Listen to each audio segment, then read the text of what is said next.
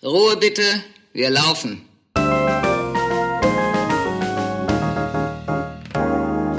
Herzlich willkommen bei Ein letztes Mal und dann nie wieder. Der Theaterpodcast mit Magdalena Schnitzler, Theatermacherin, und Jarnot, Puppenspieler. Szene 6. Äh, Sehr schön, äh, aber leider falsch. Herzlich willkommen.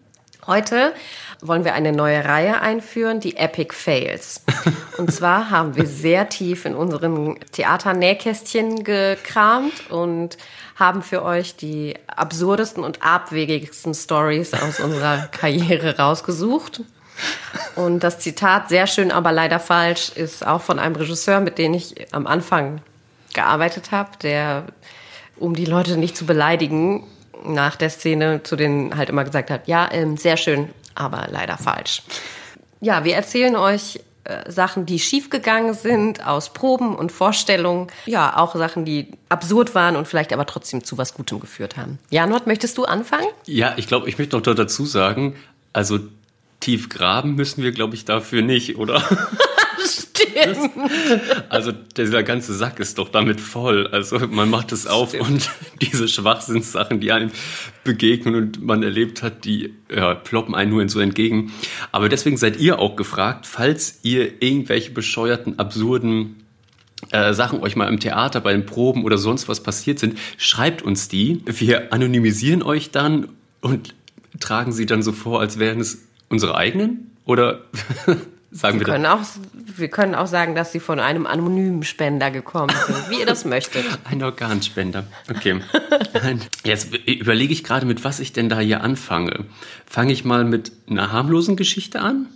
Erstmal harmlos. Okay. Und dann steigern wir uns. Das war in Bremen. Wir haben von Kafka Amerika gespielt. Also man hat irgendwie so auswärts geprobt. Und dann habe ich irgendwie die Puppe vom Theater abgeholt, bin dann auf die Probe gegangen und dann war da irgendwie gerade so ein Stuhlkreis. Und dann bin ich erstmal angekommen und hörte so zu und wollte erstmal so erfahren, bevor ich da irgendwie was sage, äh, worum geht's da eigentlich? Und dann hörte ich so, ah, okay, es könnte vielleicht darum gehen. Also dann hat Alex irgendwas gesagt, also die Regie. Ja, und bla bla bla bla bla. Und dann auch wieder die Darsteller, irgendwie wird gesagt. Und dann nach so 15 Minuten dachte ich so, okay, jetzt fragst du einfach mal. Ich so, ähm, schön, Alex, worum geht's eigentlich? Und dann sagt er dann so, ja, ja, äh, weiß ich auch nicht.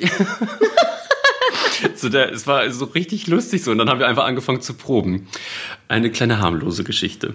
Die finde ich aber auch sehr schön. Die ist sehr lieb, die Geschichte. Von mir gibt es eine Geschichte, die ist auch noch harmlos, die ist in der Vorstellung passiert. Es war die letzte Vorstellung an einem Theater, bevor ich es verlassen habe.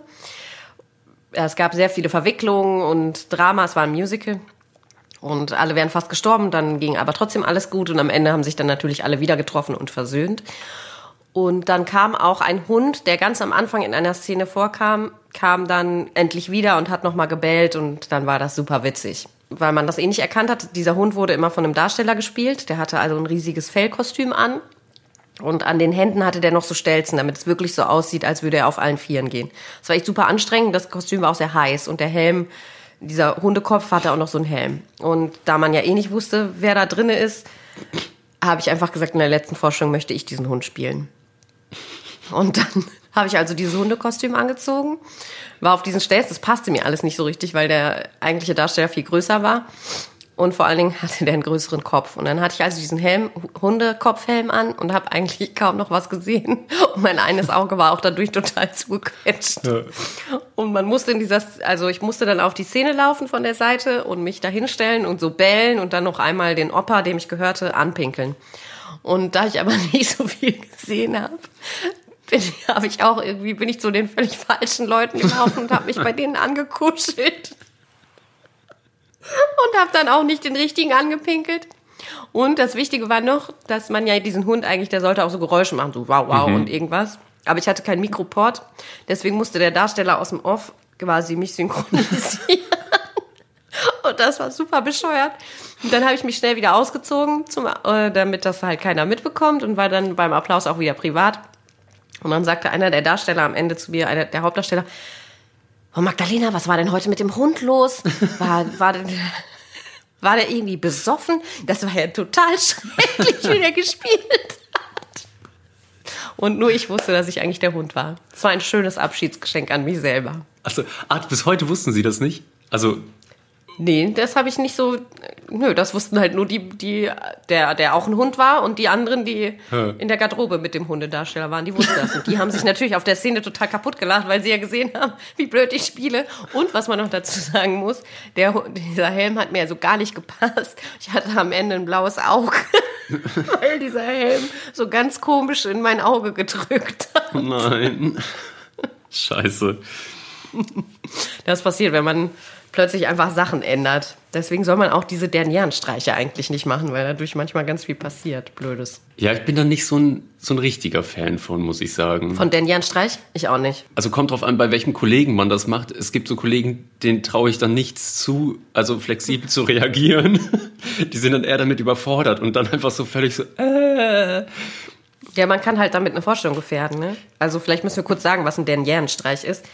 Derniere ist ja die letzte Vorstellung von einem, von einem Stück und da, deswegen macht man da manchmal Quatsch in der Vorstellung. Kennst du eigentlich diese Regel, dass wenn Leute in dem Stück ein Buch haben und da drin lesen müssen, dass man dann in das Buch äh, so ein Schmuddelbildchen reinlegt? Das kenne ich Nee, oh Gott, das ist uns jetzt hier beim kleinen Prinzen passiert, dass wir dann, also ein Darsteller, der sitzt halt am Anfang mit dem Buch, also es ist so ganz groß ausgedruckt, ähm, der kleine Prinz im Bett und der schlägt es auf und wir haben das halt so richtig krass präpariert mit den übelsten Pornobildern. Und er hat es dann einfach aufgeschlagen und ich war auch noch hin. Ist rot geworden. Wir mussten, oh, das Problem war, dass ich noch hinter ihm saß und die Puppe animieren musste und ich halt, ich wusste so von den ganzen Bildern, aber was dann so für diese Sachen, wirklich, wir saßen dann einfach so, wir haben uns dann so erfreut und man sah nur so die Kollegen im Augenwinkel, äh, im Off, die dann sich da alle beömmelten. Äh, Es war richtig schön. Wir wollen jetzt hier nicht den Eindruck erwecken, dass wir nur Scheiße machen bei den Vorstellungen. Nein. Das passiert wirklich nur bei Ensuite-Vorstellungen, wenn man wochenlang immer dasselbe Stück spielt. Ansonsten es wird das alles ernsthaft gemacht. Da macht man, niemand macht da Scheiß. Nein. Ähm, Aber es passieren ja Fehler manchmal. Sehr schön, aber leider falsch. Und es gab eine Vorstellung, da- das war Mahagoni.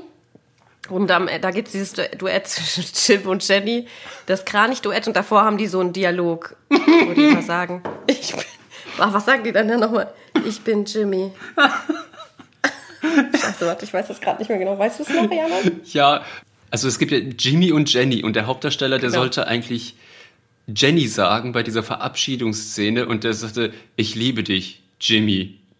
Ja, genau. Diese, die müssen immer diese Namen sagen. Ich liebe dich, Jimmy, ich liebe dich, Jenny. Und er hat halt einfach gesagt, ich liebe dich, Jimmy. Und sie konnte auch gar nicht mehr weiterspielen. Und sogar der Souffleur hat gelacht. Und wie die Szene auch nicht mehr so richtig weiterging. Nee, ich glaube, das Schlimme daran war noch, dass der Darsteller sich in dem Moment verbessert hat, weil er hatte dann, ich liebe dich, ja. Jimmy. Tick, tock, tick, Jenny. Stimmt. Sonst hätte es gar keiner bemerkt. Nee. Ja, das war wirklich schwierig. Aber so, diese Forschung hatte einige Tücken. Es gab noch so eine andere Szene, wo, wo der Jack ähm, stirbt. Dieses Lied von ihm. Ich habe gegessen zwei Kälber. Jetzt esse ich noch ein Kalb. Der hatte so ein riesiges Fettwandstkostüm an. Also wirklich enorm. Der sah aus wie drei sehr dicke Männer und saß da und ähm, aus seiner Hose, aus seinem Hosenschlitz kam so ein kleiner Penis raus. Der konnte auch pinkeln. Die Requisite musste das aber steuern. Die hatten irgendwo so ein Ding, wodurch dann da halt Pisse rauskam. Und das musste aber immer auf einen bestimmten, zu einem bestimmten Zeitpunkt passieren. Und deswegen musste die Inspizientin das immer ansagen. Es war total absurd, wenn die dann immer Achtung für das Pinkeln und Pinkeln jetzt gesagt hat. So, und dann sang dieser Typ halt dieses Lied.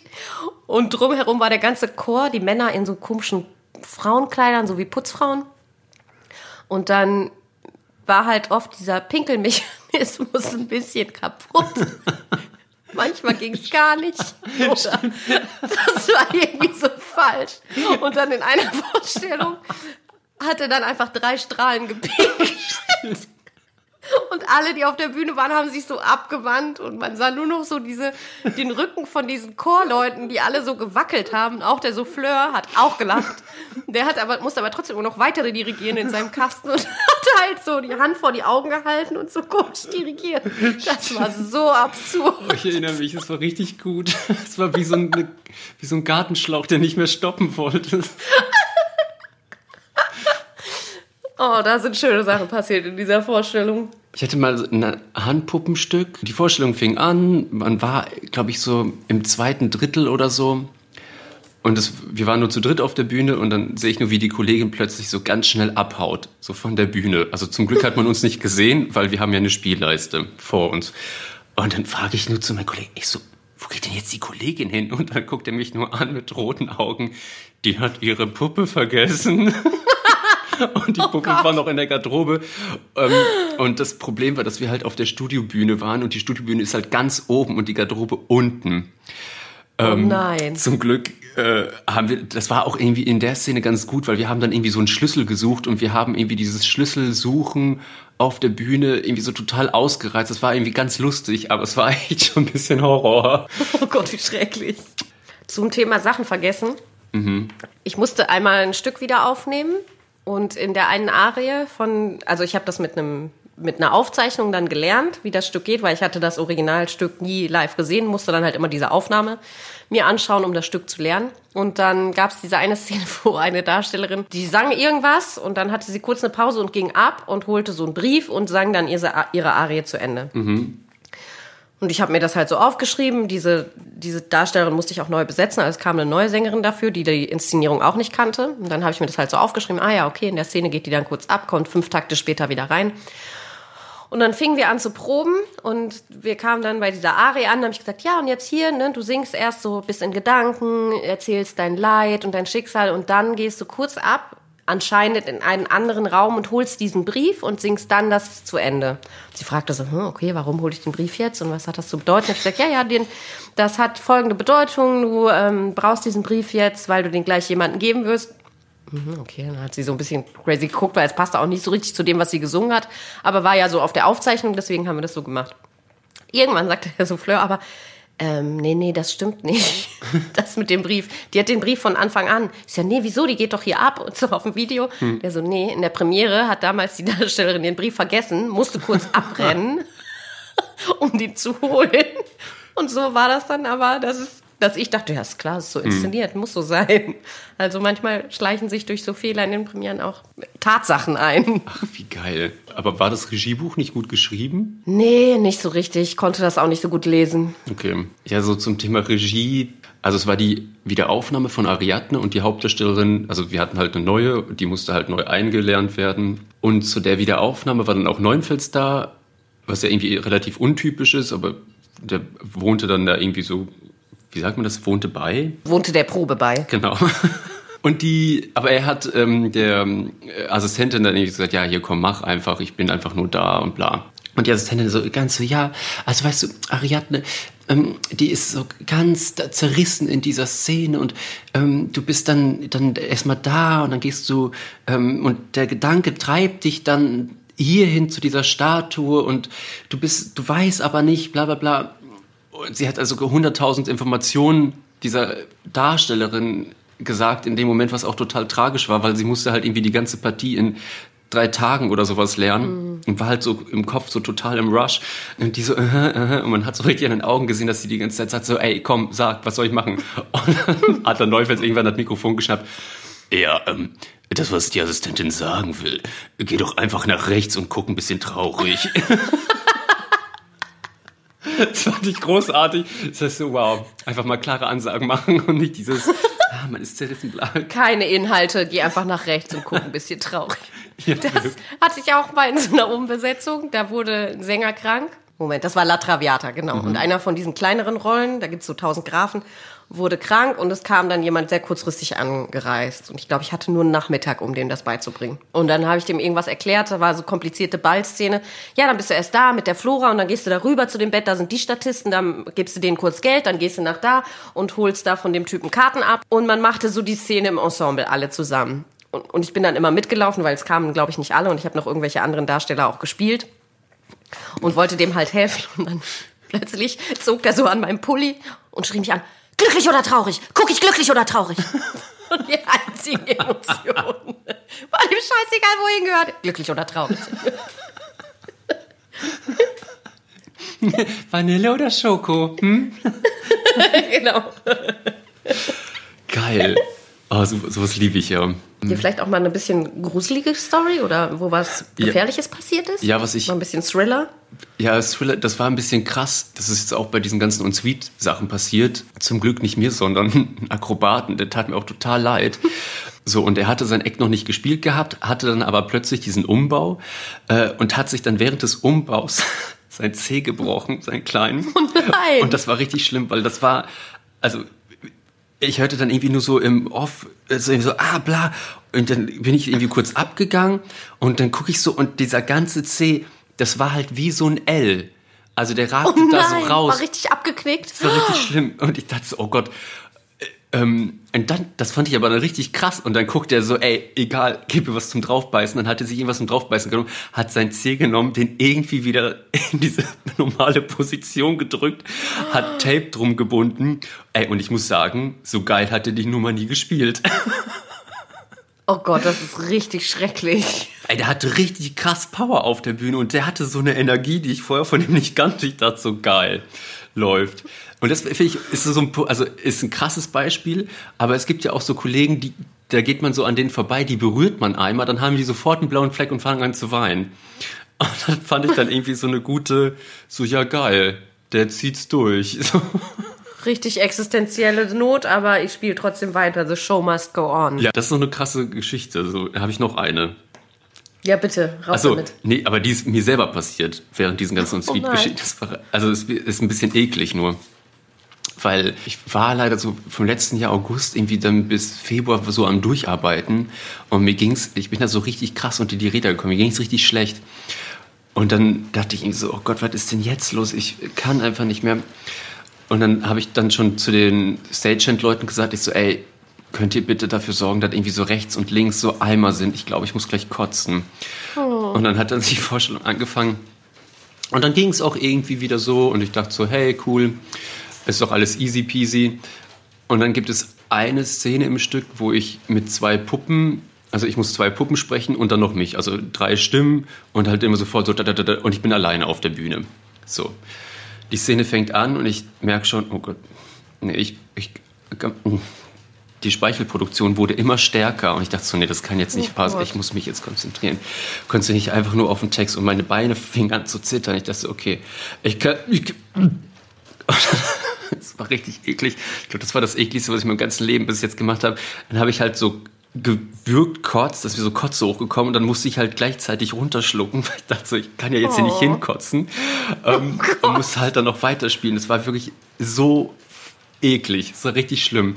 Und dann könnte man jetzt meinen so, hey, cool, überstanden. Nein, es war ein Freitag, Doppelvorstellung und ich musste noch mal raus.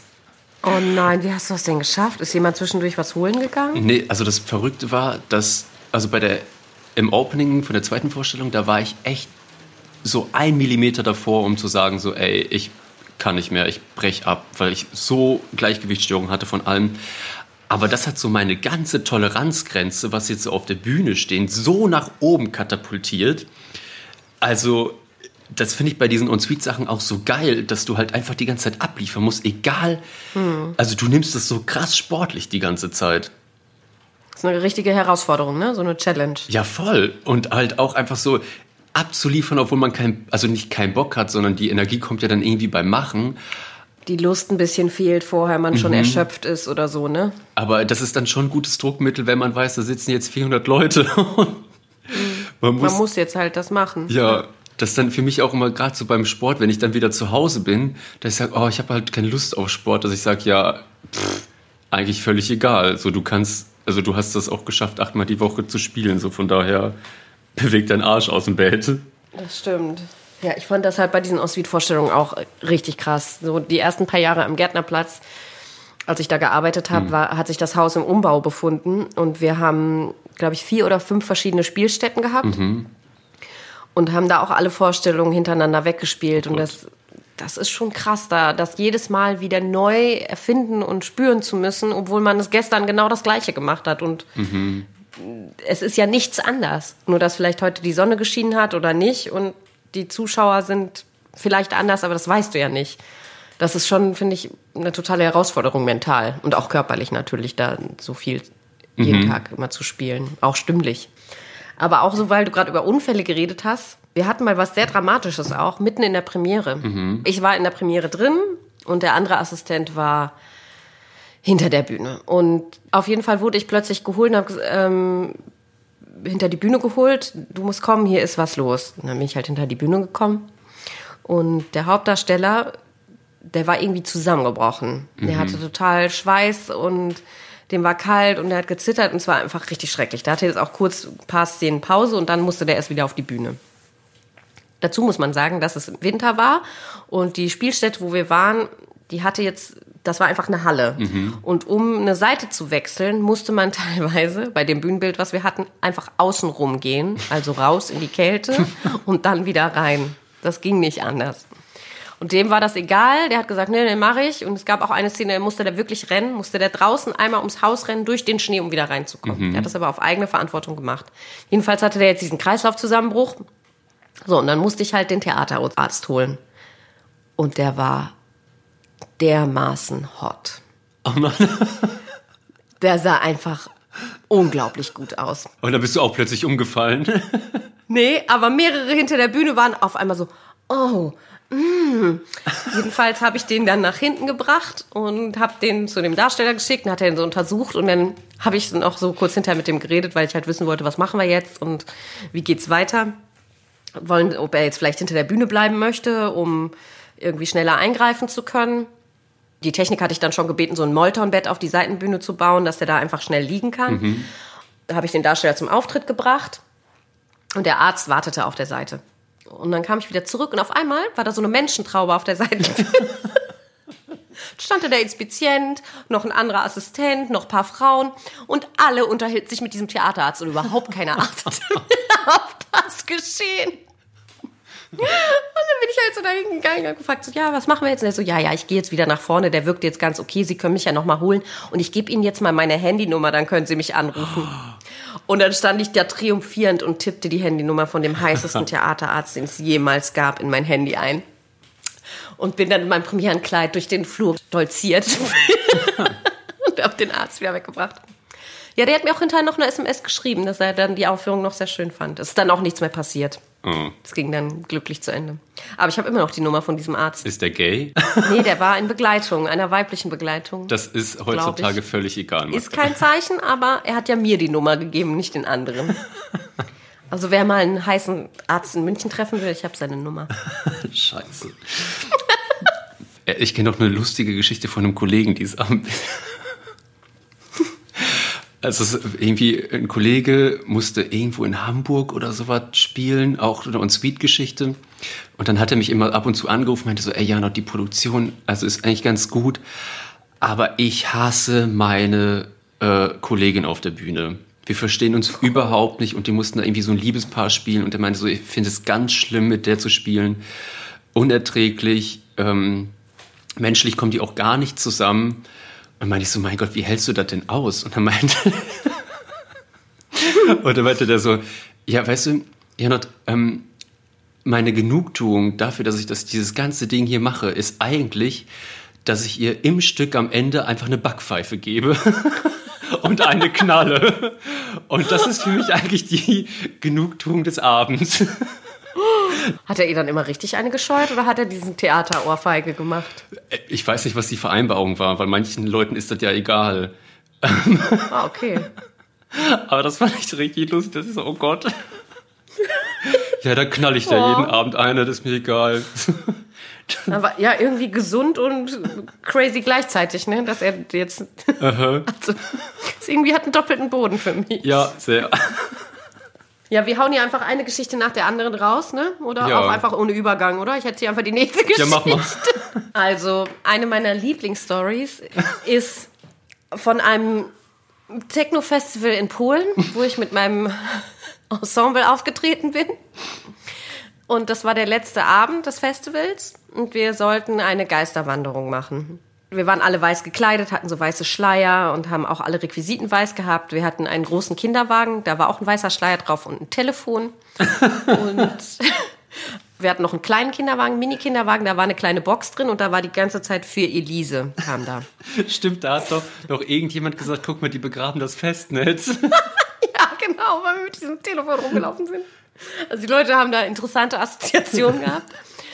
Und dann haben wir diese Wanderung eben Sonntagabend gemacht und es war 22 Uhr und da haben alle Floors zugemacht. Und das ist immer ein sehr dystopischer Moment auf einem Festival, weil dann alle Leute so plötzlich merken, oh krass, fünf Tage sind vorbei, ich muss jetzt mal wieder pennen. Wo ist denn die Musik hin? Und das dauert dann immer erst ein paar Stunden, bis die After Hour beginnt, bis die Musik also wieder losgeht. Dann rennen alle immer sowieso Zombies durch die Gegend und auf der Suche nach etwas. Und genau zu diesem Zeitpunkt haben wir also diese Geisterwanderung gemacht. Und die war auch so, dass wir nicht sprechen, sondern dass wir nur ab und zu stehen bleiben, so ein Nonsensgedicht von Michael Ende vortragen. Gava, Gava, Usedump heißt das. Und es kam halt die ganze Zeit für Elise. Und wir haben schon mit den Leuten so interagiert, denen so stumm. Eine musste so Marshmallows den Leuten anbieten oder halt das Telefon oder ein Bügeleisen. Es war sehr surreal. Und dann kamen wir auf einem Dancefloor an, der gerade zugemacht hat. Das war auch wirklich die letzte Station, bevor wir in, zurück in Backstage wollten. Und dieser ganze Dancefloor war in rotes Licht getaucht und überall waren so diese kleinen Müllberge von den zusammengeschobenen Flaschen. Das sah wirklich aus wie auf so einem ganz komischen Planeten. Und dann diese Zombies und wir in weiß gekleidet. Und dann haben wir uns da halt hingestellt und ich habe dieses Gedicht vorgelesen. Gava, Gava, Usedump. Und die anderen hatten so Rasseln, die waren, sahen aus wie Obst und haben damit so Schong, Sching gemacht. Also mal Gava, Gava, Usedump, Sching, Schong, pfusch. Und dann kam so ein Typ, der war, ich glaube, als persischer Prinz verkleidet. Also jedenfalls hatte er so einen Turban an und lief wie hypnotisiert auf mich zu. Und ich mal, Gava, Gava, Usedum. Und der stand total nah vor mir und hat mich so angestarrt und war einfach völlig fasziniert und konnte überhaupt nicht den Blick von uns lassen. Und dann war aber so nach fünf Minuten halt das Gedicht zu Ende und wir wollten zurück in Backstage und halt auch Feierabend machen. Wir mussten aber dafür noch so fünf Minuten laufen. So einen kleinen Berg hoch, dann durch so einen kleinen Wald und dann durch einen Zaun in unseren Backstage. Und dieser Typ konnte jetzt nicht fassen, dass es zu Ende war. Und wir blieben natürlich auch noch in der Rolle, weil wir ja noch zu sehen waren und ja noch nicht im Backstage waren. Und die Geister gehen auch ganz langsam und schweigend. Und dann sind wir halt so da lang geschritten. Und dieser Typ lief immer neben uns und starrte uns die ganze Zeit so unverwandt an. Und dann kamen wir an so einer Ecke an, wo wir dann eigentlich abbiegen wollten. Und da musste der kurz stehen bleiben und hat dann einfach so richtig krass gekotzt. Dabei aber immer noch uns angeguckt. Und dann sind wir diese letzten, weiß ich nicht, 50 Meter halt noch weiter gelaufen, mussten alle richtig krass lachen, haben schon so gezittert wieder. Und der Typ ist die ganze Zeit neben uns gegangen, hat gekotzt, gekotzt, gekotzt. Das war Chapeau Club Ayahuasca. Also, eine krasse Reinigung gemacht. Danach hatte ich auch das Gefühl, ich trete jetzt nie wieder auf. Das war die krasseste Publikumsreaktion, die man erzielen kann. Jetzt ist der Zenit überschritten.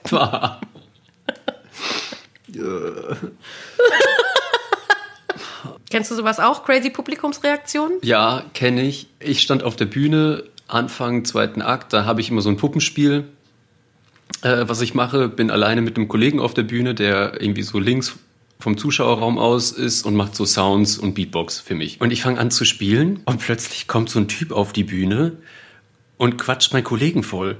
Und dann gucke ich so, Was? ich so, hä, was ist denn jetzt los? Ich wusste irgendwie gerade gar nicht, was abgeht und Ihor, also der Kollege stand da auch einfach nur so mhm, mhm, und versucht den irgendwie so abzuwimmeln oder so. Und dann meinte ich so, ich, ich, ich habe richtig einen Lachanfall bekommen. Ich konnte mehr. Mein Mikrofon wurde sofort gemutet, weil ich einfach nur auf dem Boden lag vor Lachen. Weißt du, was will denn dieser Mann? Und dann habe ich, ich ähm, meinen Kollegen gefragt, so, was wollte der denn? Ne? Ja, der hat, also der kam auf die Bühne und hat mir nur gesagt, dass er um 16 Uhr jetzt geht. Und dann dachte ich so, ist nicht dein Ernst? Ich so, ich, krass. Und dann war, also als ich angefangen habe, war 15.30 Uhr. Dann eine halbe Stunde später ging er wieder zu einem Kollegen, der links an der Seite immer so Live-Zeichnung macht, auf die Bühne und hat sich dann verabschiedet, dass es jetzt 16 Uhr ist und dass er jetzt geht. Ich, war, ich dachte so, wow, das gibt's nicht. Und dann ist noch mal was Lustiges passiert bei, also wieder beim Puppenspiel, also was nicht gar nicht Lustiges, sondern das habe ich als richtige Kränkung empfunden. Ich mache dieses Puppenspiel hinter eine Tafel, das heißt, äh, meine Füße sehen, also die ragen halt darunter raus. Und dann habe ich angefangen zu spielen, war halt voll drin und ich habe so 14 Pappen, 1000 Stimmen, die ich machen muss und es geht halt so richtig schnell. Und irgendjemand in der ersten Reihe hat plötzlich angefangen, meine Füße zu streicheln. Ey, Das ist ja totale Grenzüberschreitung. Ey, Magdalena, ich wusste überhaupt nicht mehr. Ich hätte, das war auch richtig verrückt, dass mich das so berührt hat. Ich wollte, ich hatte plötzlich richtig Tränen in den Augen. Ich dachte so, ey, das, Das ist ein bisschen vergewaltigend. es war richtig verrückt. Ich meine, ich gehe ja auch nicht, was weiß ich, beim Arzt und streichelt den dann so den Kopf, wenn er mich untersucht oder ich hab's richtig, Untersuchst die Ohren vom Zahnarzt. ja, oder schau den so ganz tief in die Augen und zupft die Augenbrauen währenddessen. ähm, es war richtig, ich war so Ja, das kurz. ist halt eine totale Grenzüberschreitung, die da passiert ist. Ne? Eine, Unsicht, eine, eine Vereinbarung, die man eigentlich schließt, dass man nicht in das Spiel der Leute eingreift. Ja, Vor allen Dingen nicht die Leute einfach berührt. Ich habe ich überhaupt nicht verstanden, warum man plötzlich anfängt. Meine, vielleicht lag es daran, dass ich halt so ein High Heel anhatte und der, obwohl Fußfetischist war, keine Ahnung. Egal, das ist keine, ähm, wie nennt man das, keine, äh, keine Begründung dafür, dass er das jetzt hätte machen sollen. Geht gar nicht. Nee. Und dann, Konntest du irgendwie das, also weiß ich nicht, hast du da nachher noch irgendwas unternommen? nee, ich war auch einfach so völlig entsetzt die ganze Zeit und dachte so, ey, das gibt's nicht. Das äh, war dann derjenige nicht mehr äh, da. Hinterher? Ja, so, aber ich bin dann noch rausgegangen und wollte dann unbedingt noch sagen, ey, sorry, das geht überhaupt nicht. Und dann war es nochmal noch mal so lustig, dann auch während dem Stück, also es war irgendwie ein anderer Tag, andere Vorstellung, dann bin ich mit, die, mit der Puppe über die Bühne gelaufen und dann war auch so eine ältere Oma in der ersten Reihe, die hat dann auch auf die Bühne gelangt und dann die ganze Zeit, Püppchen, komm mal her, komm mal her, komm mal her. Und hat dann auch in einer Szene, da kommt dann der Kollege im Rollstuhl angefahren und hat auch den so gestreichelt, hey, es wird alles gut, alles gut, weil es war ja so eine Krankenhausstory und, und die hat Oh nein, die war ein zu- bisschen verwirrt. ein bisschen zu ernst genommen, aber oh ja, das war hart. Wenn in einer Vorstellung was schief geht, dann kann das ja total dramatische Auswirkungen haben und auch dramatisch für die Person sein, der das passiert ist. In einer Vorstellung, wo ich Abendspielleitung hatte, gab es eine Szene, der Tenor stand alleine auf der Bühne und musste mit geschlossenen Augen, also hat sich die Hände vor die Augen gehalten und musste zur Rampe gehen. Und dann sollte eigentlich die andere Darstellerin auftreten und die Hände wegnehmen. Und er sollte dadurch erwachen und sollte dann alles Nein. klar sein. Außerdem sang der zu dieser zu diesem Zeitpunkt, wo sie auftritt, auch noch, wer schleicht daher? und dann hat sie mal irgendwas geantwortet und ist halt aufgetreten. Und vor dieser Szene äh, war die Darstellerin sich immer einsingen in einem anderen Raum. und Ich sollte die eigentlich immer abholen. Das habe ich auch gemacht. Hab gesagt, so, es geht jetzt gleich los, du musst jetzt gleich auftreten. Ja, alles klar. Dann ging sie halt zu der Tür, zu der, durch der die kommen soll, durch der sie, dann ging sie halt zu der Tür.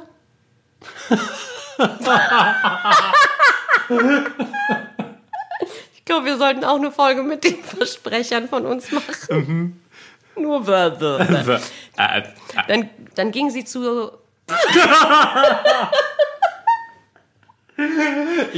Das sollten wir drin lassen, das ist ja super.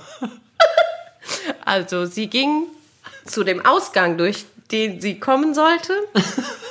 Und ich ging wieder zurück auf meine Seite, wo ich immer war. Und dann fing diese, diese Szene ging irgendwie weiter und der Typ sang und sang und sang dann, wer schleicht, wer schleicht daher? Und es kam einfach gar keiner. Niemand. Und sie hat auch nicht gesungen. Und dadurch war klar, dass was nicht stimmte. Und ich sah im Monitor, sah ich den Dirigenten, wie der so erstarrte, so die, den Taktstock in der Hand erhoben. Und er starrte einfach nur so. Und auch das Orchester brach ab. Also es gab wirklich einen Abbruch, weil sie ja auch nicht gesungen hat und sie trat auch nicht auf. Und dadurch konnte es nicht weitergehen. Und der Dirigent drehte sich nur um. "Äh, Ich glaube, wir haben ein technisches Problem. und ging ab. Und ich war in der Zeit natürlich auch gerannt und habe die gesucht und gesucht und habe sie aber nicht gefunden. Und der Tenor stand immer noch auf der Bühne mit diesen Händen vor den Augen. Die Soufflöse hat mir hinterher erzählt, dass er gesagt hat, ich steige einfach aus zu ihr. Und es war, halt, es war wirklich unerträgliche Spannung. Das war so grauenvoll. Mein Vater war auch im Orchester unten und hat, ähm, der hatte an dem Abend Dienst, der spielt Oboe. Und der hat mir auch hinterher gesagt, dass er sofort klatschnass war, schweißnass und gedacht hat, oh Gott, die Magdalena wird solchen Ärger bekommen. Im Nachhinein dachte ich auch, wieso ich jetzt eigentlich? okay, als wäre ich schuld daran. Und dann in der Zwischenzeit war ich war wirklich Treppenhäuser abgelaufen, habe die Seitenbühne abgerannt. Die war auch mittlerweile schweißnass. Hatte ich die gefunden. Äh, Der war irgendwie auch schlecht geworden. Ich riss sie also an der Hand. Du musst jetzt mitkommen, du musst auftreten. So, dann war auch der Dirigent oben angekommen. Was, was ist hier los? Was ist hier los? Sie machen aus meinem Theater ein Bordell. Und dann alles so wahnsinnig absurd. Und ich habe gesagt, ja, ich habe sie jetzt gefunden, wir können weitermachen, gehen Sie wieder zurück in den Graben. Ist ja unglaublich. Und dann äh, habe ich sie an die Tür gestellt und der Dirigent war mittlerweile wieder unten und es fing wieder an, wer schleicht daher? Und sie wollte partout nicht mehr auftreten, weil es ihr einfach so unangenehm war und die so furchtbare Angst hatte. Aber ich habe dann einfach die Tür aufgerissen, sie rausgestoßen und irgendwie haben die das dann schon auch noch zu Ende gespielt. Aber boah, in der Pause habe ich die dann zusammen mit dem Souffleur und noch ein paar Leuten halt total beruhigt, dass das doch schon mal passieren kann, wenn es ihr halt schlecht geht und so. Also war wirklich richtig schrecklich. Und jedes Mal danach, wenn wir die Vorstellung hatten, war dieser Moment ein totaler Angstmoment für alle. Also wir erzählen jetzt jeder noch eine Geschichte. Meine ist aus einer Beleuchtungsprobe. Okay, jetzt werden sich viele fragen, die wissen, wie es am Theater läuft. Wie kann auf einer Beleuchtungsprobe was super Witziges passieren? Das ist doch total langweilig. Man stellt doch nur das Licht ein. Ah, 10% heller, da hinten noch ein bisschen dunkler. Ah, super, da kommt jetzt so ein Glanz, ganz toll. Der HMI bitte noch. Ja, aber bei dieser Beleuchtungsprobe, die war besonders. Es war nämlich so, dass die Soufflöse die Wege des Darstellers abgehen musste und ich musste auf der Seite sitzen und den Text sagen. es gibt einen Grund dafür, der ist mir nicht bekannt, aber es musste so gelöst werden. Und das Stück war, war ein Monolog und zwischendurch gab es noch eine Kinderszene. Aber es gab eigentlich nur diesen einen Darsteller und der würde von einem sehr berühmten, sehr, sehr großartigen Darsteller gespielt, der auch sehr groß war und schon alt. Der hatte graue Haare und war irgendwie 1,90. Die Soufflöse war klein. Ich war auch, bin auch klein. Und dann mussten wir also diese Beleuchtungsprobe machen und die, Soufflöse lief da auf und ab in diesem Zimmer herum, am Tisch, mal am Fenster, mal dort, mal an der Rampe und ich erzählte diesen ganzen blöden Text. Und dann plötzlich der Regisseur, berühmter Intendant, das stimmt irgendwie nicht. Das Licht stimmt nicht. Das kann nicht sein. Das stimmt nicht. Die Dramaturgin, die auch der Beleuchtungsprobe beiwohnte, hatte eine zündende Idee. Ja, das liegt doch daran. Die Matte, die hat ja rote Haare. Und der, ne, der Darsteller, der ist ja weißhaarig. Äh, stimmt, das ist der Grund. Jetzt musste also die Maske kommen mit einer grauen Perücke. und das Kostüm mit einem weißen Hemd und dann musste diese Flöße also diese graue Perücke anziehen und das weiße Hemd und ihr Gesicht wurde noch abgepudert, damit sie noch blasser aussah. Und dann mussten wir weiter so proben auf einmal. Ja, jetzt stimmt's, jetzt ist das Licht richtig.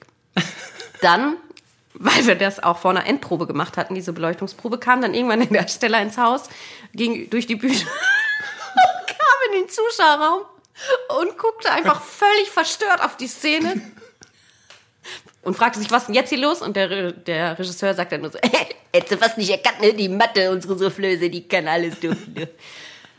Ja, und dann gab's, kam auch immer das Kind dann zur Probe, kurz bevor es losging. Und ich musste mit dem Kind dann einmal diese Szene spielen. Und ich musste dann der Darsteller sein. Also musste ich einen, weiß ich nicht, 70-jährigen, 1,90 Meter großen Mann spielen. Aber du hast jetzt Kind nicht irgendwie die äh, Soufflöse dann irgendwie Huckepack genommen oder so. Achso, nee, das habe ich mit der Soufflöse ja nicht gemacht. Das kam dann, das, also die Beleuchtungsprobe war vorbei, es war Okay. alles völlig absurd. Dann nächstes, nächster Moment dann davon war, kurz bevor die richtige Probe losging, oder dann später auch die Vorstellung, musste ich dann mit dem Kind, was dann immer spielte, ich glaube, wir hatten zwei oder drei verschiedene Kinder, die Szene einmal üben, damit es irgendwie so fit ist und keine Ahnung, halt aufgewärmt ist.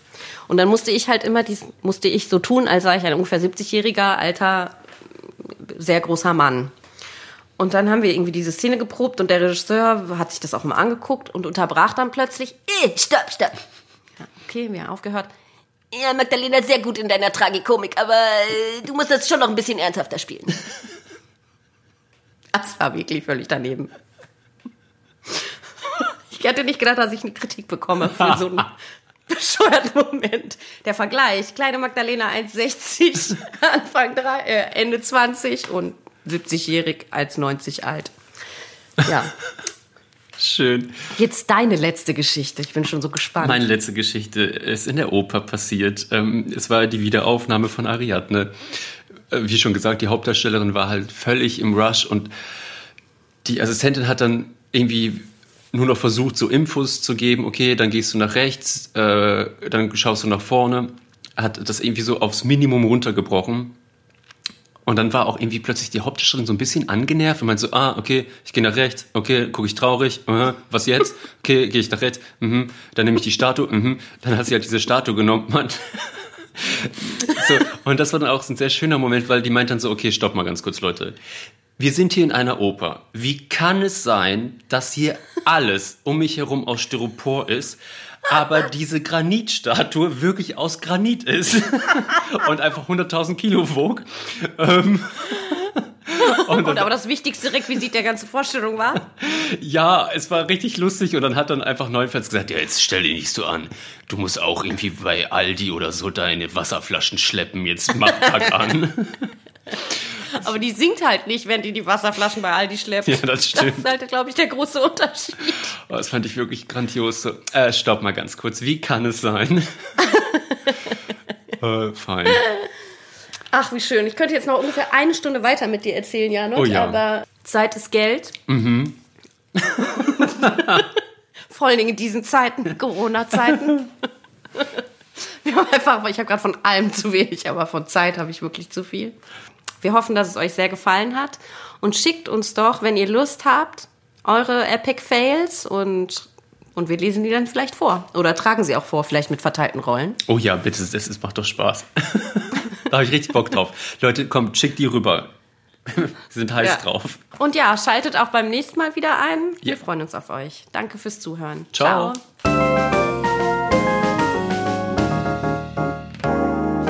Das war ein letztes Mal und dann nie wieder der Theaterpodcast mit Magdalena Schnitzler, Theatermacherin, und Jarnot, Puppenspieler. Musik Rupert Schnitzler, Tonmischung Studio Lentrum.